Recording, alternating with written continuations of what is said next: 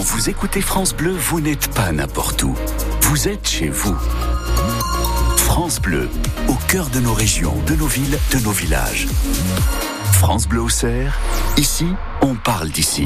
Jeudi 15 février, il est 8h30 et ça va être l'heure de retrouver les infos. Côté ciel, euh, on nous a annoncé du gris ce matin euh, chez Météo France. Il semblerait que ce soit pas le cas pour tout le monde. Il y a quelques rayons de soleil qui apparaissent. Normalement, ça devrait s'améliorer encore plus cet après-midi. Des températures de fin avril quasiment. Tous les détails sur la météo après le journal.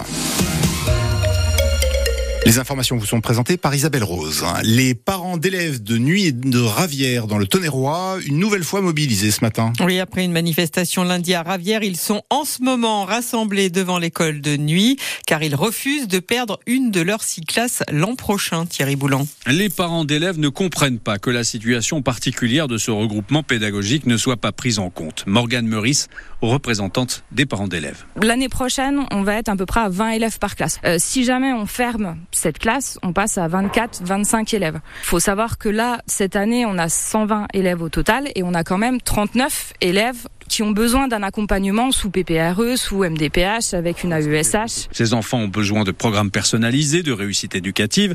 Il y a des problèmes d'apprentissage, d'autres ont un handicap. Quelques-uns encore sont des enfants de migrants et ne parlent pas français. Qu'est-ce qu'on va faire de ces élèves-là? Enfin, ils ne méritent pas, en fait, qu'on ferme cette classe et que pour moi on les abandonne en fait. Perdre une classe, c'est aussi perdre une enseignante. Impensable peste Amélie Vallée, maman de trois enfants, après avoir eu tant de mal à en recruter une qui a envie de rester. Elle est arrivée l'année dernière.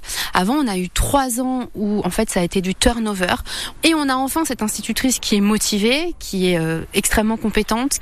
Et là aujourd'hui, on lui dit ben peut-être que à partir de juillet, euh, c'est fini. Les parents d'élèves déplorent enfin la position des maires de Nuit et de Ravière, terriblement absents, disent-ils, sur ce dossier depuis le début.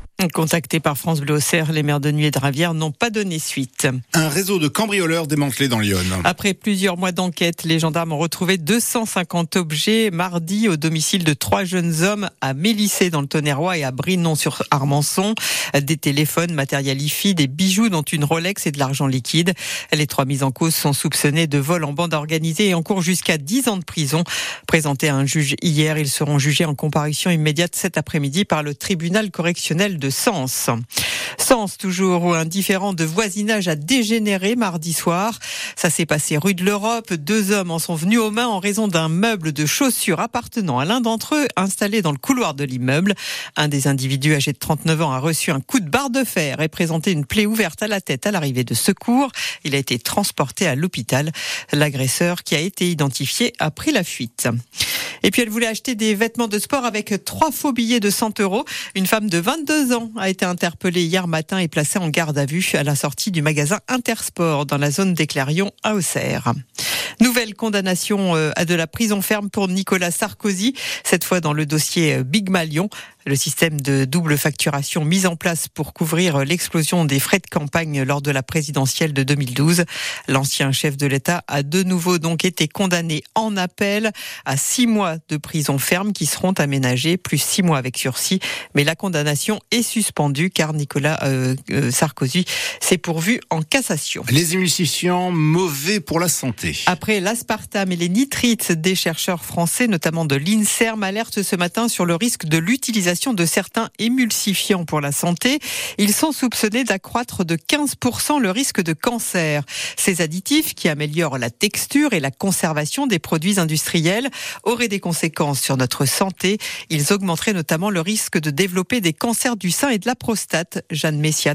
On les trouve dans les biscuits, les crèmes dessert ou encore les biscottes. Les émulsifiants sont surveillés depuis plusieurs années. Dans cette étude, les scientifiques pointent ceux appelés E407, E407A et E471. Ce sont les noms qu'on peut retrouver sur les emballages. Les chercheurs se sont basés sur l'alimentation de 92 000 Français qui ont transmis les aliments et les boissons qu'ils consommaient régulièrement entre 2009 et 2021, allant même jusqu'à donner la marque des produits. Certains participants à l'étude ont développé un cancer, ce qui a permis aux scientifiques de constater que les personnes qui consommaient le plus d'additifs avaient 24% de chances de plus de développer un cancer du sein, 46% pour les cancers de la prostate. Il s'agit de la première étude sur le sujet. L'INSERM appelle donc l'autorité européenne de la sûreté des aliments à réévaluer le classement de ces additifs. 119 km de nouvelles voies cyclables vont être créées d'ici 2027 dans le Grand Sénonais. Elles s'ajouteront aux 40 km déjà existants. Et puis euh, en football, le PSG s'est imposé 2-0 au Parc des Princes hier soir face aux Espagnols de, la Real Sociedad en huitième de finale aller de la Ligue des Champions. Match retour le 5 mars au Pays Basque. Il est 8h35.